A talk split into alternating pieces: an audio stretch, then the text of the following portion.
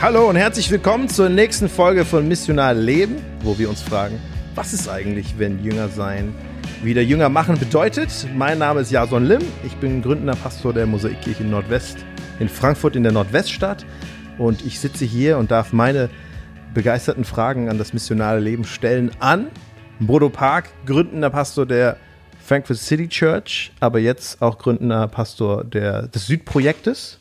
Hallo und äh, Vollzeit-Müllmann in, in Frankfurt. Und Lionel Bendobal, gründender Pastor der Kirche am Start in Offenbach. Und ähm, wir freuen uns, dass wir heute nicht alleine sind. Aus irgendeinem Grund haben wir uns alle dazu entschieden. Heute ist Bring Your Intern to Work Day. Und wir haben alle unsere Praktikanten dabei. Das freut uns sehr, dass sie hier mit dabei sind. Wenn, denn wenn wir wirklich schwierige Fragen haben, dann werden wir einfach das Mikro weitergeben an Sie. Und dann können Sie uns helfen, weil Sie sind noch im Studium. Die wissen noch, die haben gerade vor kurzem erst die Bücher gelesen, die wir schon wieder vergessen haben. Also herzlich willkommen an euch alle. Ich erinnere noch mal daran, wir haben eine Instagram-Page und auch Facebook. Beides Missionar Leben. Bitte stellt eure Fragen. Ähm, das hilft uns, das bereichert nicht nur unser Gespräch, sondern das bereichert auch uns selbst, weil ihr vielleicht Fragen habt als Zuhörer, die, die wir uns gar nicht selber gestellt haben bis jetzt. Und das erweitert natürlich auch unser Horizont des missionaren Lebens. Eine wichtige Sache am Anfang. Vielleicht ist jemand bei den Zuhörern dabei, der sagt, oh, ich würde gern helfen. Ihr macht eure Facebook-Page und eure Instagram-Page so schlecht. Irgendwie braucht ihr Unterstützung. So, na gerne. Schreibt uns. Äh, wir können äh, euch mit ganz viel Liebe bezahlen. Und äh, ich habe eine Geschichte an euch beiden. Eine unserer Zuhörerinnen hat mir erzählt, Sie war im Zug unterwegs mit einer Freundin und äh, hat begeistert erzählt von unserem Podcast, dass diese Freundin von ihr auch den Missionar Leben Podcast hören soll und hat ihr so erklärt, was das ist und worum es in dem Podcast geht. Und äh, als sie dann fertig erzählt hat, spricht sie auf einmal eine fremde Person im Zug an und sagt: Entschuldigung, äh, ich habe zugehört bei eure, ähm, eurem Gespräch. Kannst du noch mal wiederholen, was das für ein Podcast war, weil ich würde den auch gern anhören. Wow. Cool, krass. Wow. All das nur wow. weil wir Lionel dabei haben. Ja, nein. Ja, krass, oder? Also, vielen Dank an die, an die Zuhörerinnen und ihr dürft gerne den Podcast nicht nur im Zug, sondern wo ihr mir ihr seid, äh, weiterempfehlen. Bitte tut es nicht häufiger, äh, als ihr von Jesus erzählt. Das ist äh, wichtig. Danke, dass ihr mit dabei seid. Es ist sehr traurig, dass wir Kelly nicht hier haben heute.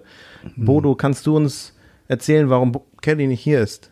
Ja, es war Notfall. Ähm, es war vorletztes Wochenende, wo es ihm nicht so gut ging. Und dann äh, ist er ins Krankenhaus eingeliefert worden und hat schon zwei OPs hinter sich. Ist mittlerweile wieder zu Hause. Also es geht mhm. ihm gut. Wir haben ihn Besuch gehabt. Aber er fühlt sich noch sehr schwach und braucht jetzt auch erstmal Ruhe. Also er ist für drei Wochen krankgeschrieben.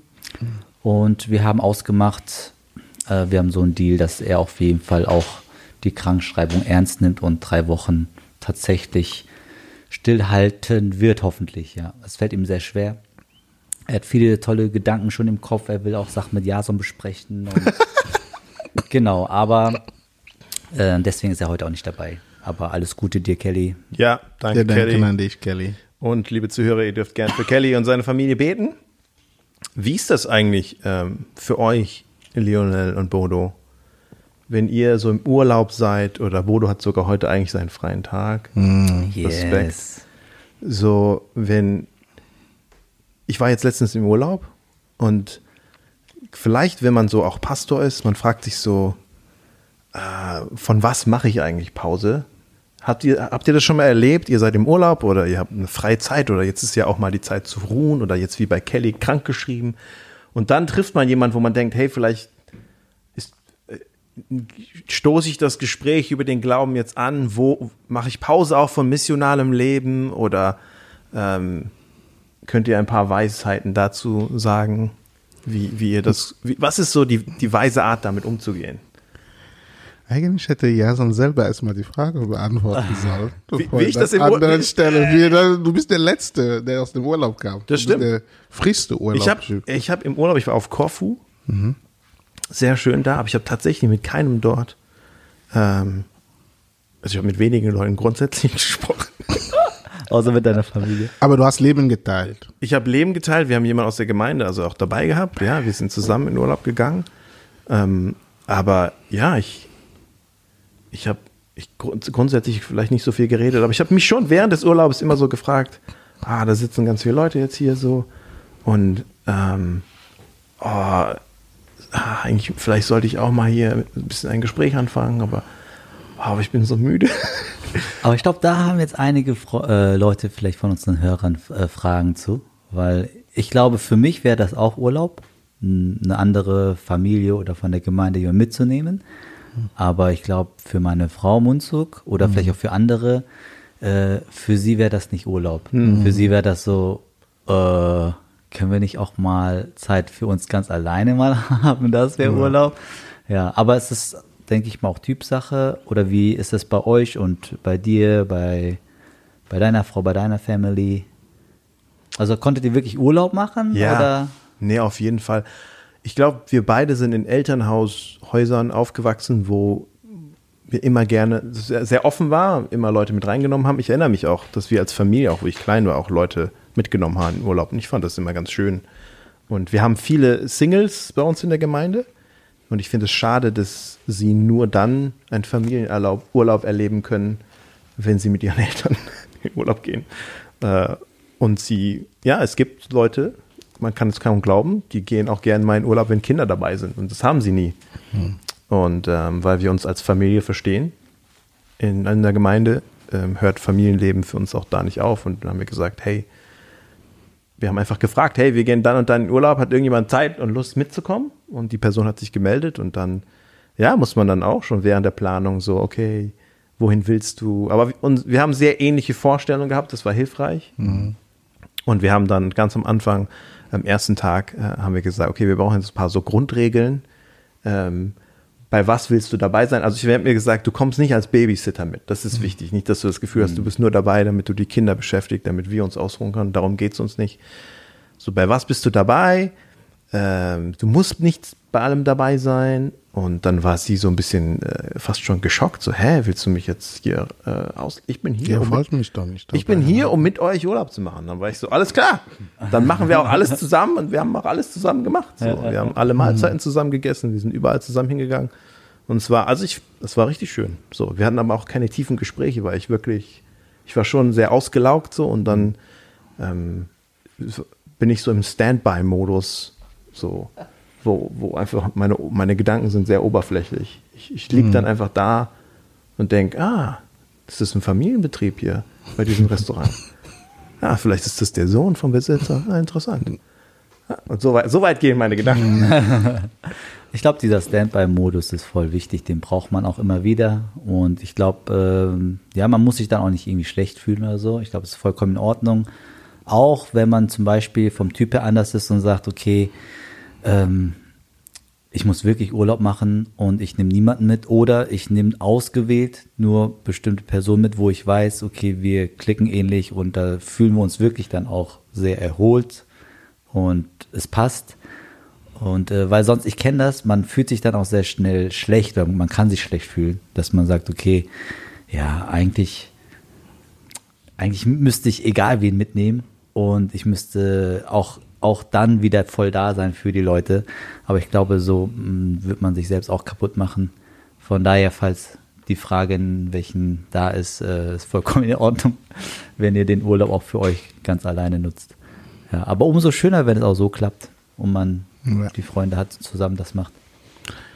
Ich denke bei mir, es kommt noch, würde meine Frau hier sitzen, die würde sagen, äh, er ist nicht normal, weil, ähm, das hat, sie- hat sie auch gesagt vor kurzem. Hat sie zum, über mich gesagt? Nee, über mich. Ah, ich wollte gerade Okay, sagen. ist die Art, wieso denkst du die ganze Zeit so? Also ich, ich, kann, ich kann das nicht, dass die Gedanken nie zu vergehen. Das ist immer ständig, immer ständig weiter.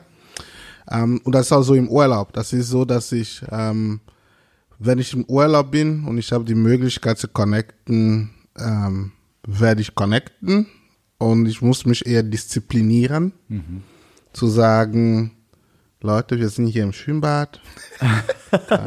Die Leute Wir wollen nur im Schwimmbad sein. Es ist kein großes Taufbecken. Es ist kein. genau.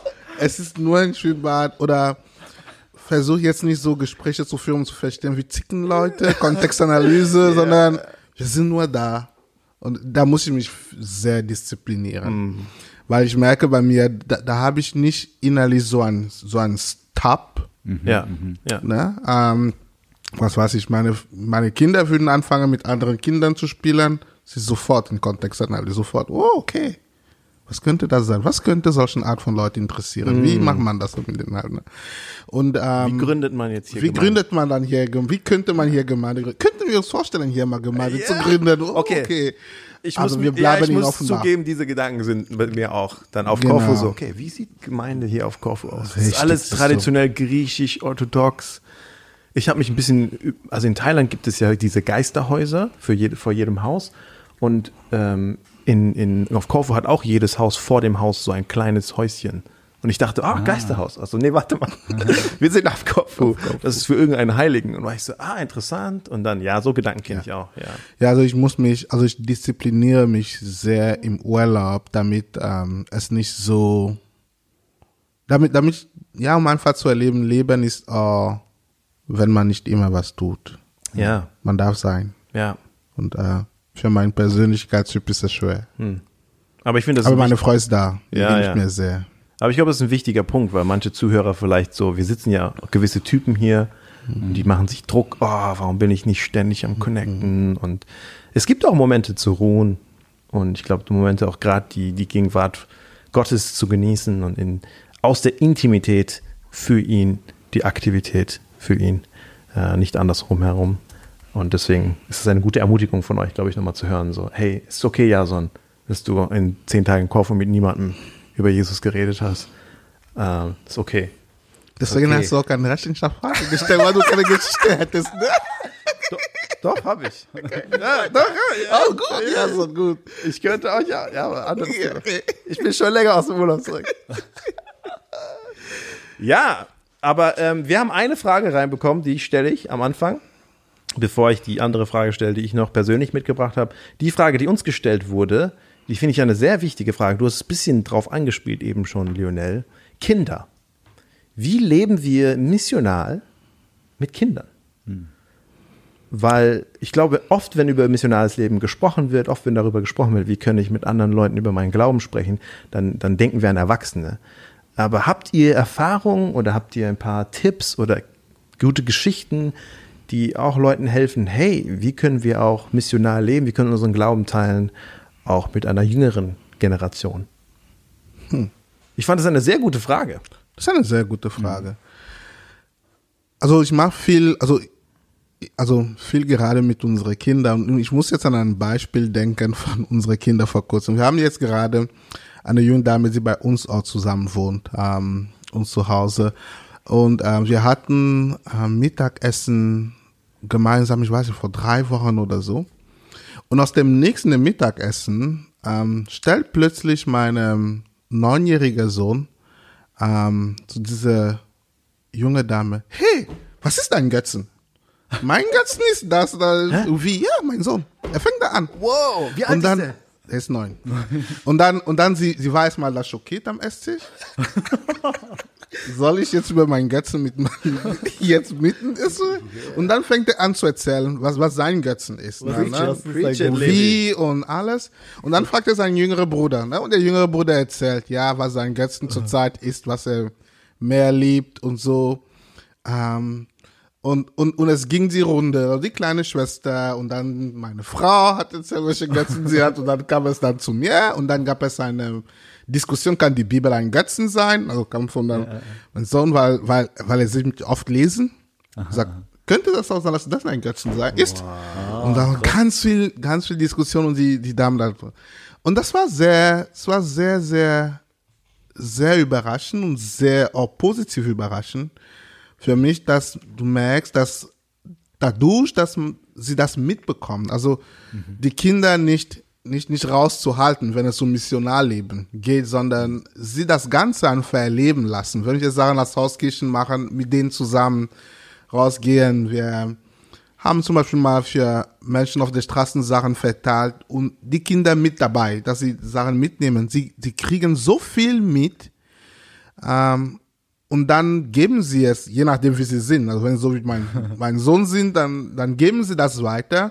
Meine anderen Kinder machen es anders dann halt. Ne? Aber ich denke, sie auch Anteil an diesen Missionen geben, ist ein wichtiger Punkt. Derselbe Sohn kam auch zu mir und sagte mir, Papa, das Religionunterricht ist so doof, weil das nennt sich Religionunterricht, aber man erzählt nie was über die Bibel und über Jesus da. Mm. Also man könnte das Ethik nennen. Wenn ich das wollte, wäre ich zu Ethikunterricht gegangen, aber nicht nicht zu Religionunterricht. Ich will da was hören und, und lernen. Ich finde ich das doof und so was. Weil er hat schon eine Art zu Ja, denken ja. und ist dabei und bekommt Sachen mit. Ich denke, Kinder auch mitnehmen, wenn man das tut. Ey, das ist voll cool, die Geschichte. Auf jeden Fall. Ey, Ja. Ich finde das, ich finde das voll cool, dass dein Sohn so nicht so viel nachdenkt wie die meisten Erwachsenen. Ne? ja. Also wir trauen uns manchmal nicht. Wie fühlt er sich? Soll ich was äh, sprechen? Nee, ich glaube, den interessiert das lieber nicht. Und die Kinder sagen einfach, was sie denken. Ich glaube, das ist voll cool. Und dann kann man drauf äh, an, da, daran anknüpfen und auch die äh, Leute sind, glaube ich, ähm, die nehmen das anders wahr. Ja. Ich glaube, wenn Erwachsene das irgendwie sagen oder ein Kind, Ja. ich glaube, sie sind viel offener. Ja. Ja, ich glaube, das ist echt cool. Ja, unsere Kinder sind ein bisschen älter. Ne? Äh, also Somi und Tamin, die sind jetzt 17, 14. Und ähm, wir haben ja vor drei Jahren angefangen mit der neuen äh, Gemeindegründung, mit Hauskirchen. Und ich würde schon sagen, äh, nicht nur weil sie älter sind, sondern auch vom Konzept her, äh, im, im Vergleich zu der vorherigen Kirche vielleicht, sind sie viel mehr dabei.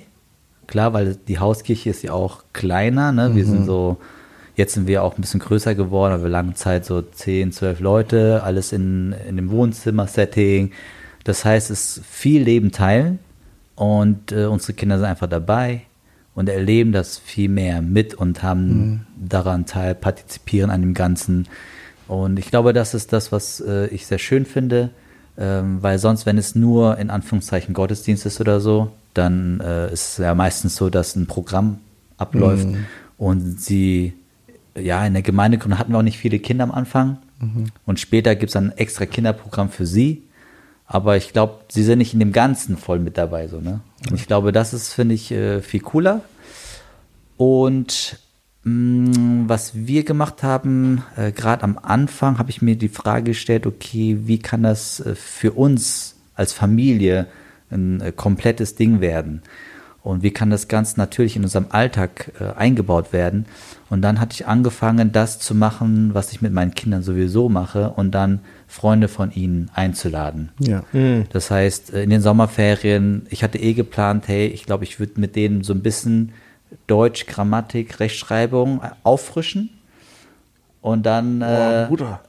äh, Ja, weil, weil nämlich, äh, weil nämlich äh, mein Sohn zum Beispiel, äh, er liest nicht gerne. Vielleicht auch, weil ich nicht gerne lese. Aber ja, äh, und dann habe ich gesagt, okay, komm, lass mal kurz ein bisschen was machen. Und ich äh, wusste, dass sein Kumpel und auch Nachbar, ähm, er hat einen türkischen Freund, ähm, und er braucht das eigentlich auch, weil ich ihm vorher auch schon ein bisschen Nachhilfe gegeben habe. Äh, und dann habe ich gesagt, ey, wenn ich das eh jetzt mit meinem Sohn mache, dann kann ich ihn auch gleich dazu nehmen. So, ne, es ist, äh, warum nicht? Und dann kam er zu uns nach Hause, haben wir zusammen gemacht. Also ich glaube, so kann man das sehr leicht machen. Oder auch, wenn, wenn äh, die Freunde laden ja sich äh, ihre Freunde gerne ein. Und ich glaube, da ist auch immer eine coole Zeit, wo man zusammen einfach ist. Und ich glaube, dass äh, die Freunde dann auch sehen, den Umgang, wie wir als Eltern äh, mit unseren Kindern auch, äh, wie wir Familie leben. Ich glaube, da, da überträgt sich sehr viel automatisch.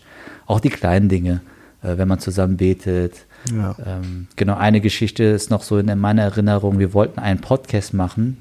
Das heißt, wir haben so Videoaufnahmen gemacht von uns als Familie. Wir wollten so Family on Mission, so einen eigenen äh, Park Family on Mission, so Podcast machen. Ja, alles geplant. Äh, und das war für unsere Kinder super spannend, ne? Ähm, so ein YouTube-Channel und so weiter. Ey, okay, wir machen das jetzt. Und der ist nie zustande gekommen. Ah. Aber ich hab die ganze Zeit-. Familie Pack. Aber die Zuschauer haben schon, Ja, die die- Zuhörer haben schon gesucht. Äh, wir haben das erste Videotake gemacht, aber da war dann der, äh, der Freund vom Tamin, äh, der Jan und äh, Somis Freundin, Clara, die beste Freundin, die beste Freundin von ihr, waren bei uns und dann haben wir es zusammen gemacht, die haben geholfen. Aber dann, ich weiß nicht mehr genau, was es war, aber ähm, irgendwie haben, glaube ich, meine Kinder sich gestritten oder irgendwas lief nicht so gut. Auf jeden Fall war da Spannung, Konflikt da. Oh. Und dann dachte ich mir, okay, wir wollen eine gute Sache machen, aber jetzt irgendwie alles voll blöd. Und dann, äh, ich ey, komm mal her. Und dann äh, waren die vier Kinder und ich waren da und dann so, ey, okay, es ist ganz normal, Family Life halt. Äh, wir streiten uns auch, das passiert. Aber äh, wir vertragen uns auch wieder. Und dann haben wir uns wieder versöhnt so und haben noch gebetet. Und dann, äh, also ich glaube, das gehört auch dazu. Hey, warte mal. Aber was ist denn mit der Aufnahme passiert? Ja, die Aufnahme, ich glaube, wir haben die Aufnahme gemacht, aber wir haben nie das gestreamt oder wir haben das nie irgendwie ins Netz gestellt. Okay. Auf jeden Fall. Da gibt's noch was. Nee, nee, nee. Ich glaube, glaub, für mich war das dann zu viel Arbeit. Also, ja, okay. ja, aber, richtig cool, dass sie das miterlebt haben, ja. Ja, ich glaube, wenn, wenn, äh, wenn auch die, unsere Kinder, ne, wenn ihre Freunde da sind und man einfach den Alltag erlebt, es entstehen Situationen und ich glaube, wie geht man mit den Situationen um? Also es muss nicht immer eine aktive Evangeliumserklärung oder mündliche Verkündigung sein, sondern es sind, glaube ich, auch, wie du in den Situationen umgehst. So. Ja. Und ich glaube, das sehen die und äh, kommen gerne zu uns, ja, fühlen sich sehr wohl, genau. Ja, Ich finde das cool, weil du hast zum einen, glaube ich, Leben teilen als, das ist ja unser Gemeindemotto, auch sehr gut zusammengefasst.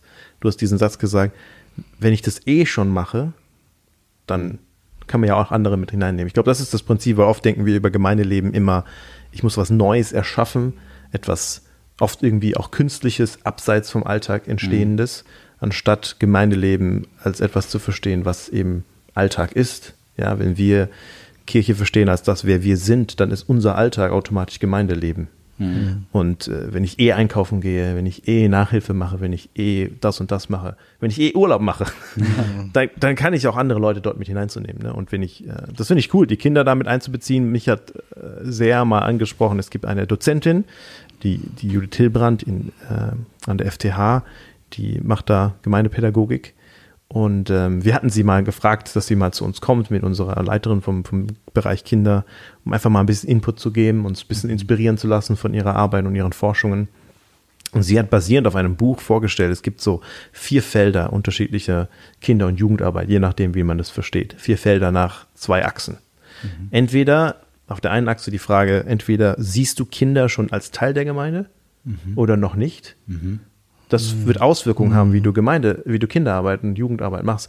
Verstehst du es? Wir müssen die Kinder erstmal vorbereiten, damit sie irgendwann Teil der Gemeinde dann werden können. Oder sind sie jetzt schon Teil der Gemeinde? Das verändert deine Perspektive.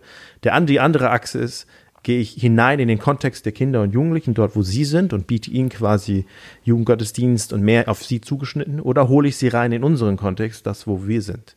Das fand ich sehr cool dargestellt und in dem Buch ähm, gibt es quasi vier verschiedene Leiter aus diesen Bereichen, die das dann so vorstellen. Und das hat uns sehr ins Nachdenken gebracht, weil wir nie so konkret diese Achsen hatten, uns zu fragen, zum einen von unserem Hintergrund, wie haben wir das erlebt selber oft in Gemeinde und wie wollen wir das auch in unserem Kontext machen. Und es hat uns neu dazu inspiriert, hey, wir sehen Kinder, die sind schon Teil unserer Gemeinschaft und so sollen sie wahrgenommen werden. Kinder, äh, Programme und solche Sachen sind nicht einfach nur eine quasi äh, Beschäftigung.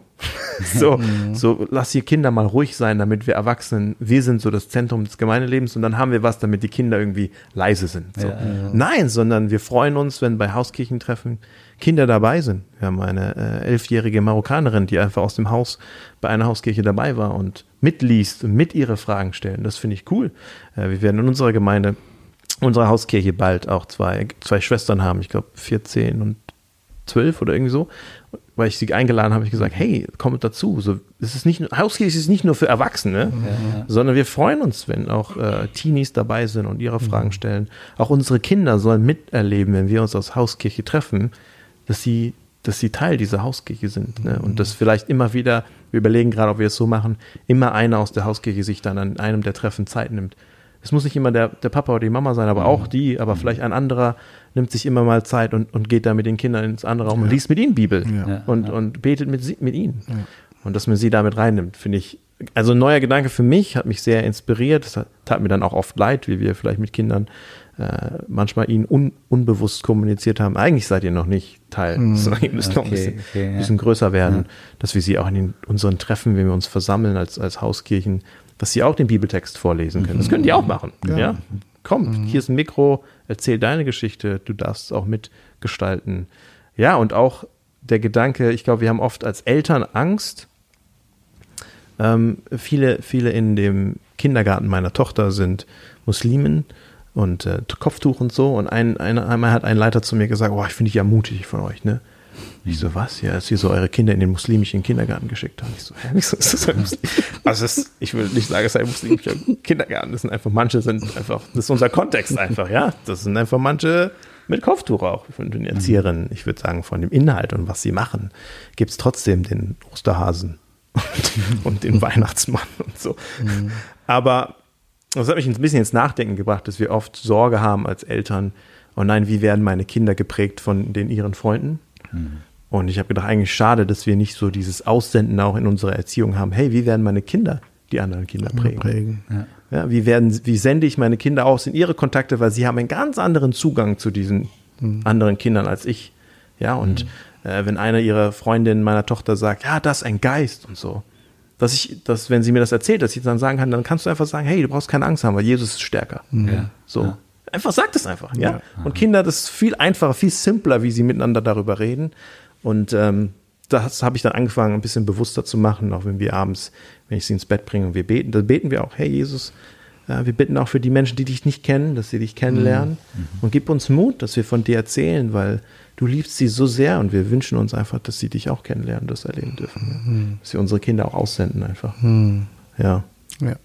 Aber vielleicht müssen wir auch einfach mal eine Podcast-Folge mit, den, mit dem Levi und deinen Kindern machen. Ja, Ja, meine sind noch ein bisschen zu Idee. klein, das wird chaotisch. Aber, aber ja, und ihn mal einfach sie erzählen lassen. Ja. Hier, wie machst du das? So, sprichst du manchmal mit deinem, so, bist es komisch für dich, schämst du dich? Was kommen da für Rückmeldungen? Wie reagieren deine Freunde? Vielleicht können wir sie mal einladen. Ja, das fände ich cool, wenn sie auch mal ein Mikro. Family on Mission. Family on Mission. Ja, ja, beim ersten Abendessen war das, glaube ich, mit äh, Tobi, mit, äh, der jetzt bei uns Praktikum macht. Da hatten wir auch ein cooles Gespräch mit Tamin, äh, auch über das Thema, ich weiß gar nicht, wie wir da, da, dahin kamen, aber es kam einfach so. Und wie er mit seinen Freunden ähm, auch über den Glauben vielleicht spricht oder nicht, oder was für generell ähm, in dem Teenageralter über, äh, wie die Beziehungen da aussehen. Und äh, doch, es war echt voll cool, dass er ähm, mit einigen Freunden auch sehr tiefe Gespräche hat. Es ist nicht immer über den Glauben, aber sehr tiefe Gespräche über das Leben nachdenkt, dass sie äh, auch als Teenager äh, oftmals einfach spazieren gehen und dann über das Leben nachdenken. Ja, und dann auch über den Glauben sprechen. Und ähm, einer der, einer von seinen besten Freunden, der dann ähm, am Anfang eher nicht so an die Existenz Gottes geglaubt hat, der dann irgendwann gesagt hat, doch, ich glaube, das kann ich mir schon gut vorstellen. Wow. Und das ist schon cool, auch auf ihre Art und Weise. Ja. Ich glaube, vielleicht auch so, wie sie es bei uns sehen.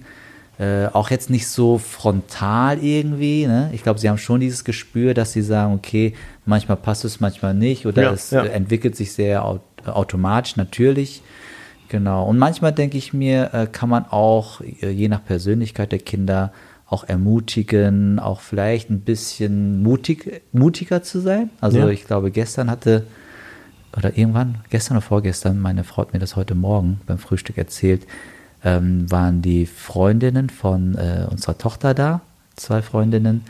Und dann äh, hat, glaube ich, Munzug, meine Frau, ihnen erzählt, ja, äh, wir machen auch einen Gottesdienst im Boxclub einmal im Monat. Also letztes Mal haben wir es gemacht, war richtig cool. Und wenn ihr wollt, dann könnt ihr gerne auch kommen. Und hat dann mir erzählt, ja, äh, ich glaube, äh, also Sumi könnte das ja auch sagen, aber vielleicht äh, weiß sie das oder hat sie das nicht so auf dem Schirm oder vielleicht ist es auch, keine Ahnung, muss man sie mal fragen, ne? Ja. Wie ist es eigentlich für dich, Ja. äh, Hört sie Leute auch einzuladen? Äh, ich glaube nicht. aber Sumi, wenn du äh, das hörst, ist super cool, weil äh, es ist ein tolles Thema. Ähm, ja, ich glaube, manche Sachen, äh, da kann man auch gucken, hey, vielleicht können wir da auch unsere Kinder bewusster fördern auch Ja. oder drüber sprechen, Ja. weil das ist, ja, ich kenne das auch von mir, ne? Das ist einfach eine Entwicklung. Und manche Sachen oder das meiste, würde ich sagen, passiert sowieso schon automatisch. Das Ja. haben sie schon aufgeschnappt, gelernt, leben das mit, das ist so ein natürlicher Teil von ihnen auch. Genau, und da kann man so in beide Richtungen immer gucken, okay, äh, was passiert schon und wo können wir vielleicht ein Gespräch haben oder mal mehr irgendwie was dafür tun oder sie ermutigen. Ja. ja. Ganz bewusst auch, ne? Einfach mit ihnen, dass wir einfach die Beziehung zu ihnen pflegen. Und ich weiß von anderen Le Leuten, so das Prägendste für sie oft war, wenn Ältere in der Gemeinde sich Zeit genommen haben für, für sie als Jugendliche oder als Teenie, um einfach mal sie einzuladen. Nur sie, nicht die Eltern. So, ja, du bist ja, nicht nur ja, der Anhang, sondern hey, willst du mal kommen zum Abendessen? Und das war so, wow, krass, die investieren in mich. So, ne? Wir, haben, wir haben zwei äh, ägyptische Brüder bei uns äh, im Stadtteil, die sind, die sind nicht die lustigsten Jungs überhaupt. Und die kommen, die sind immer zu Sachen gekommen, ob wir uns im Park zum Frisbee spielen oder zu, auch zum Gottesdienst oder so, sind die immer gekommen, auch ohne Eltern. So, ich weiß manchmal nicht, ob die Eltern die geschickt haben, und die sind immer da und die bringen immer ihre Freunde. Mir tun manchmal die Freunde leid, die werden überall mit hingenommen einfach. Ja, ja, So, ja, die kommen in den Gottesdienst so und dann schleppen die da irgend so einen, einen Freund einfach an von der Schule und immer wieder andere und ich denke, krass, die leben das einfach, ne? Wie, wie natürlich ihnen das fällt, einfach als Kinder andere Kinder mitzubringen. Und dann, dann denke ich manchmal, für mich ist es jedes Mal eine neue Lehre und Erinnerung. Ich denke, krass, ich kann von euch lernen, wie, wie ihr das macht. Ja. Wie ihr einfach eure Freunde mitbringt und einfach Leben teilt mit ihnen. So, hey, ich gehe in Gottesdienst, willst du mitkommen? So, du hast sonntags eh nichts. Was, was willst du machen sonntags? Komm mit. So, und das hat mich sehr beeindruckt. Und dann denke ich, so Kinder dann zu, ähm, zu prägen und weiter zu fördern darin, Ja. zu Multiplikatoren zu machen in ihrem Kontext, das fehlt, fehlt glaube ich, noch bei uns. Ja, das, was ich äh, von, bei so kleineren Gruppen wie die Hauskirche zum Beispiel ist, äh, sehr, sehr cool finde, ist, dass ähm, es verschiedene Generationen gibt einfach. Ne? Es ist jetzt nicht irgendwie nur eine Gruppe, wo nur Studenten sind Ja. oder nur Familien unter sich, sondern es ist sehr gemischt. Und da sind echt wertvolle Beziehungen, die automatisch wachsen. Das heißt, nicht nur wir, wie wir dann unsere Kinder prägen, sondern Ja. wie sie von, ich sage mal, ältere Brüder und ältere Schwestern einfach eine tolle Beziehung haben, von ihnen lernen und oftmals ja auch äh, ist irgendwie der Zugang auch zu ihnen vielleicht manchmal leichter, ne? zu gewissen Themen auch oder wenn sie sagen, ja, die Eltern sind irgendwie nicht mehr so Ja. in ihrem Zeitgeist oder haben irgendwo, keine Ahnung, die sagen immer, ey, du bist ey Papa, du, weil ich mache ja kein Insta, Instagram und kein Facebook und so weiter und ich bin da so ein bisschen so, äh, ein bisschen faul auch. Ne? Ja. Ich will einfach kein, Ist auch vielleicht weise. Einfach alles weg. Ja. Aber klar, dann gibt es natürlich, ich sag mal, jüngere Leute als mich, wo sie einfach besser connecten und wo sie dann auch, äh, ja, schon so eine Mentorenbeziehung aufbauen, was super cool ist. Äh, ja, da passiert einfach viel. Ich glaube, für die Kinder ist es echt schön, dass sie unterschiedliche Leute sehen, wie sie ihr Christian ausleben und lernen können und äh, Fragen haben. Und ähm, ja, ich glaube, das ist echt äh, ein Schatz für sie.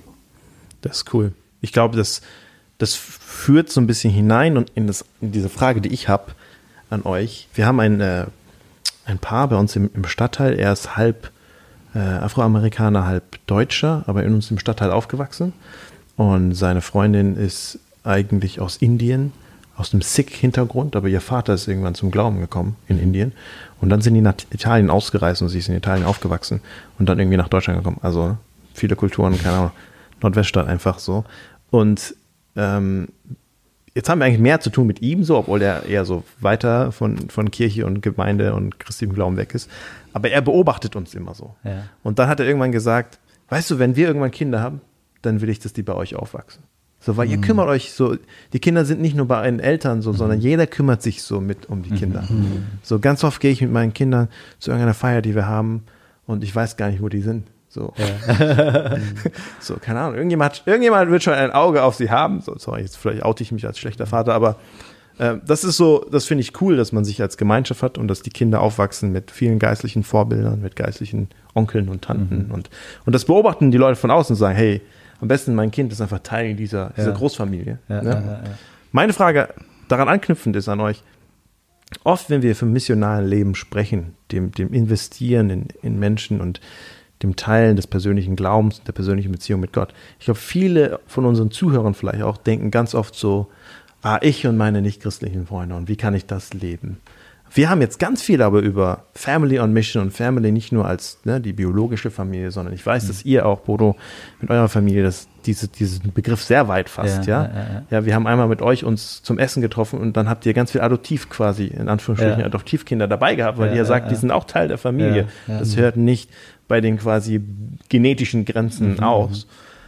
wa- welche Rolle spielt für euch Gemeinschaft für das missionale Leben?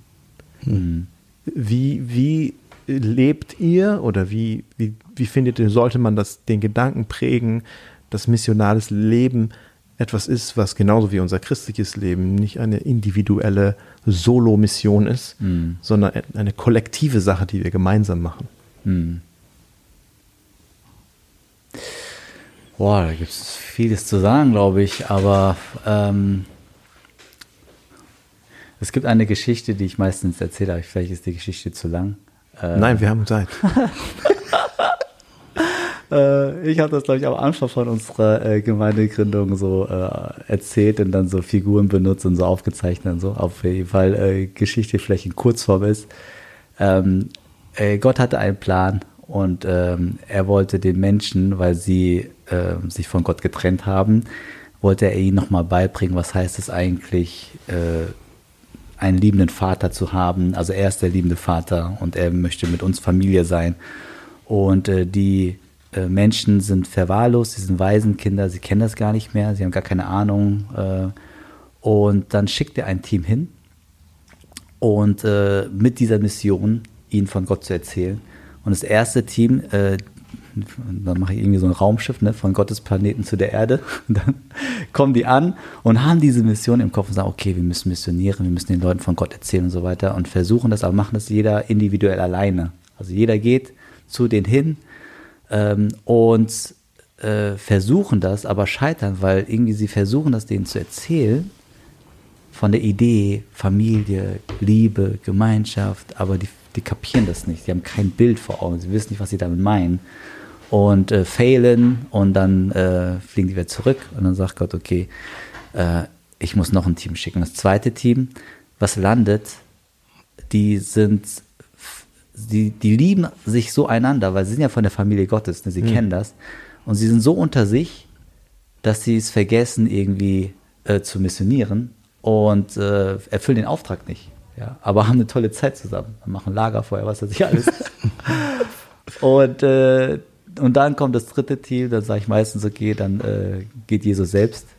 Also der Sohn geht dann selbst mit seinen Leuten und, äh, und die machen das dann als Familie zusammen und äh, zeigen denen das. Und das, was ich so äh, dann immer sage, ist, man braucht beides.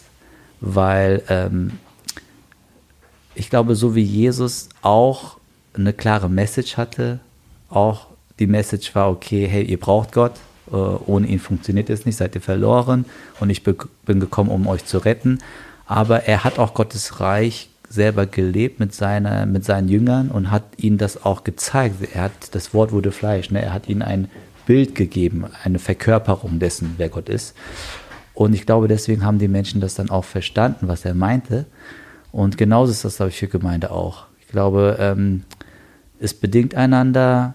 Ähm, ich glaube, dass wenn wir den Leuten A, ihnen erzählen auch, verkünden, also ihnen wirklich das Evangelium kommunizieren und gleichzeitig dann auch B, äh, die Gemeinschaft haben, wo es gelebt wird und wo es dann verbildlicht wird.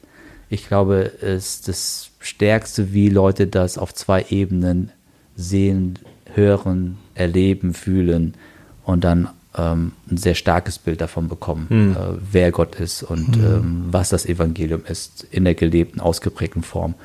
Und äh, ja, und, äh, ich glaube, diese Geschichte, vielleicht habe ich es jetzt auch falsch rum erzählt, also, aber egal, auf jeden Fall, da, es geht um diese zwei Elemente, glaube ich, Mission, Familie, äh, einzeln getrennt hat es keine große Wirkkraft, aber beides zusammengenommen, Family on Mission, ist, glaube ich, das, was ja, wie, wie Jesus selbst gemacht hat und ich glaube, wie wir das als Gemeinde auch machen können. Deswegen Gemeinschaft ist auf jeden Fall sehr, sehr wichtig. Ja. Ja, ich finde, das, das, ist, das ist wirklich so. Ähm, wie du sagst, Menschen brauchen dieses Bild, um zu wissen, wozu wir dich eigentlich gehören. Also das ist, was, was wird das bedeuten?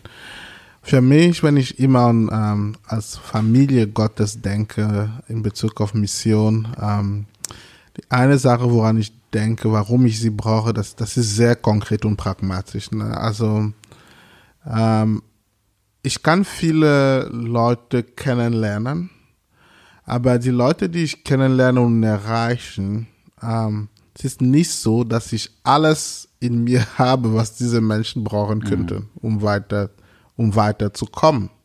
Ähm, es werden eine, nennen wir so ein Beziehungsnetz brauchen, eigentlich, damit Menschen Gott auch begegnen können, ähm, auf die Art und Weise, die sie immer ähm, besser und immer besser anspricht dann halt, ne, weil ähm, und das ist das ist der das ist der Sinn bei ein der wichtigen Punkt bei mir in Family on Mission, wenn wir als Gemeinschaft unterwegs sind, dann können wir als Gemeinschaft breiter zeigen, wie Gott den Einzelnen liebt, den jeder von uns da hier versucht zu versucht zu erreichen. Das ist ein Punkt, was ich da ähm, total wichtig finde. Das andere ist, ähm, ich finde, Familie zu sein, also mit an, mit der Gemeinschaft, es erweitert mein eigenes Herz, Menschen zu erreichen. Also, so, es ist leicht zu sagen, natürlich liebe ich Menschen, solange ich immer allein hab, bin. Weißt du, wenn ich für mich allein bin, liebe ich die ganze Welt. Es ist sehr leicht, die ganze Welt zu lieben, ähm, weil ich nicht mit unterschiedlichen Leuten konfrontiert bin. Und aber als Gemeinschaft ähm, bin ich schon in meinem Christsein mit unterschiedlichen Typen, unterschiedlichen Menschen konfrontiert, ähm, so dass ich die Grenze meiner Liebe sozusagen erweitern muss. Und, und es ist so, wenn ich das nicht, also erst weil ich sie so erweitern kann, kann ich auch lernen, anderen, ich sage so, Typen von Menschen zu lieben, die da Jesus nicht kennen, aber die, nicht, die ich normalerweise nicht so kennenlernen würde. Das ist eigentlich der Grund, warum ich ähm, liebe es, wenn diese Family und mich noch multikulturell sind, weil ähm, ich ich kann Kameruner lieben oder nicht lieben, ähm, weil ich sie kenne. Ich weiß, wie sie sind und ich weiß, äh, gestern hat unser Nationalteam verloren. Wir sind alle traurig und wir haben Liebe füreinander in unserer Traurigkeit. Ne? Also das ist, das ist total cool. Wäre aber jemand aus Elfenbeinküste in meinem Hauskirche, der gestern gegen Kamerun gewonnen hat. Weißt du, ich muss mein Herz erweitern, ähm, um jemand anders, äh, um jemand anders zu, zu erreichen. Ähm, ich habe auch jetzt für mich jetzt die letzten Monaten angefangen zu lernen, wenn ich predige, ich will auch für Kinder jetzt predigen. Ja. Nicht nur für Erwachsene, sondern für Kinder predigen. Warum? Weil Kinder sind Teil unserer Gemeinschaft geworden. Also ich, ich hätte nie dieses Notwendigkeit immer wieder vor Augen gehabt, äh, wenn ich nicht meine Kinder oder andere Kinder dabei gesehen haben und, ges und die ganze Zeit damit konfrontiert, wie langweilig sind sie sich in dieser Gemeinschaft, wie langweilig sie sich in dieser Gemeinschaft, weil wir reden in Erwachsenenkram. Also ich sehe diese, dieser anderen Aspekt, mein, mein Herz erweitern. Ähm, und also ich weiß nicht, wie es ausgeht. Manchmal äh, bin ich einfach müde. Manchmal ist man müde. Ähm, und ich glaube, man braucht einfach praktisch anderen Gleichgesinnten, die da, die da einem kennen, die mit einem schon da unterwegs sind und sie da unterstützen. Deswegen, also deswegen liebe ich das. Es gibt, es gibt kein echter Rambo im Leben. Es gibt Ja. immer so Einsatzteams, aber es gibt nicht Rambo, der ja, geht und die Welt rettet. Aber es gibt immer so die besten Soldaten, die sind immer in Teams dann halt und gehen. Egal wie gut sie sind, sie brauchen immer das Team. Weil irgendwer muss den toten Winkel, auf den toten Winkel achten, wenn ja. du vorangehst. Und ich sehe das bei mir, ich, ich brauche das. Ähm, ähm, die letzten, letzten Monate, ich habe auch einen persönlichen Durchbruch auch für mich gehabt, einfach durch die anderen Jungs bei mir in die Hauskirche, Ja. wie sie mir da geholfen, mir geholfen hat, Zeit nehmen, für mich beten, weißt du, da, ohne sie würde ich nicht weiterkommen. Ja, sehr cool. Da brauche ich mich. Ja, ich glaube, dieses äh, Herz erweitert bekommen, ne? Ja. Durch die Gemeinschaft, durch die unterschiedlichsten Leute, die da sind. Ich glaube, das ist was äh, letztlich Liebe auch ist. Ne? Äh, Jesus hat auch sein Herz weit, weit aufgemacht zu ganz unterschiedlichen Leuten. Ne? Auch Leute, wo andere gesagt haben, hier ist mein Herz zu, so, ne? Ich habe Ja. kein Herz für die. Aber man wird automatisch herausgefordert und äh, mir fällt der Vers äh, ein, den Jesus gesagt hat, an der Liebe untereinander wird die Welt erkennen, dass ihr meine Jünger seid. Ja. Also daran, auch an der Liebe untereinander zeigt sich dann, ne? Ja. auch für die Welt sichtbar, äh, wie die Beziehung von uns zu Gott ist und was für einen Impact den das auf unser Leben hat. Und äh, ja, Gemeinschaft ist äh, schön, herausfordernd, sehr Ja. oft auch, aber äh, so wichtig für Mission. Ja. Ja. Ja, ich glaube, wir, wir vernachlässigen oder wir denken oft von christlicher Gemeinschaft als das hole ich mir, wenn ich es brauche. So. Und wenn ich es dann nicht mehr brauche, dann lasst mich in Ruhe, weil jetzt brauche ich es nicht mehr. Ja. Ich weiß, wie ähm, wir einmal gefragt wurden von einer anderen Gemeinde, die auch so Kleingruppen habt. Hier, wie macht ihr das eigentlich in, in euren Hauskirchen so? Ähm, was macht ihr da so? Weil bei uns oft, gehen Leute nach uns, haben, haben uns so gesagt, die gehen oft nach Hause und die haben das Gefühl, so sie haben nichts mitgenommen. Und mein erster, ich weiß nicht, ob es richtig war, aber mein erster Gedanke war, vielleicht geht man ja auch nicht hin, um was zu bekommen, sondern was zu geben. Vielleicht habe ich Anteil einer kleinen Gruppe nicht nur, um etwas zu kriegen, sondern um einfach den anderen zu dienen. Ich glaube, wir reden ja im missionalen Leben darüber, wie wir das Evangelium verkünden, aber auch verkörpern. Und für mein persönliches Leben erstmal, ich brauche Gemeinschaft. Also ich, für mich war dieser Durchbruch persönlich, ja, Paulus war kein Rambo. So, ja. Ja. Und es ist immer Paulus Missionsreisen, aber er war nie allein. Und er hat ganz stark in Gemeinschaft gelebt. Und ich, ich sage mir selber immer, und das muss ich mir immer wieder predigen, wenn ein Petrus, selbst ein Petrus einen Paulus gebraucht hat, und wenn um ihn öffentlich bloßzustellen, weil er das Evangelium nicht verkörpert, dann brauche ich auf jeden Fall Menschen in meinem Leben, die mich kennen, die mich sehen und die in mein Leben sprechen und sagen, hey Jason, du siehst es gerade nicht, aber da verkörperst du das Evangelium nicht. Ja. Das heißt, damit ich besser das Evangelium verkörpern kann, persönlich, brauche ich eine Gemeinschaft um mich herum, die, ich glaube, ich bin überzeugt, wir können nicht wachsen in unserem christlichen äh, Glauben ohne Gemeinschaft. Ja. Und damit meine ich nicht einfach nur eine nette Gemeinschaft so ums Lagerfeuer und wir haben uns alle lieb, sondern Leute, die mir wirklich wehtun, weil Ja. sie sagen, hey Jason, was, was machst du da? Kerngemeinschaft. Was ne? machst du da? Ja. Ja. und das ist so wichtig, das zu haben, weil sie auch Dinge sehen, die ich nicht sehe, weil sie Dinge ansprechen, die ich, wo ich zu schwach bin, sie selber in meinem Leben anzusprechen. Das, das denke ich, brauche ich. Und ich brauche aber auch Gemeinschaft, damit wir, ich kann alleine das Evangelium nicht gut darstellen. Wie viel steht in der Liebe, in der Bibel über einander das tun, einander segnen, Ja. einander lieben, einander dienen. Das ist sehr schwer alleine zu tun. Das ist Ja. sehr herausfordernd, das alleine darzustellen. Und ich glaube, wir erleben das oft, dass ne, manche Leute sagen, auch das ist die beste Apologetik, die christliche Gemeinschaft. Leute erleben, wie wir miteinander leben, Leute sehen, wie wir miteinander umgehen, Leute sehen auch, wie wir mit Konflikten um, also nicht, dass wir nie streiten. Sie kriegen das mit, aber wie sie erleben, wie wir versuchen, für den Frieden zu kämpfen. Ein, ein Freund von mir hat irgendwann zu mir gesagt, was ihn fasziniert an unserer Gemeinde ist, egal mit wem er redet, wir haben alle dieselbe Meinung.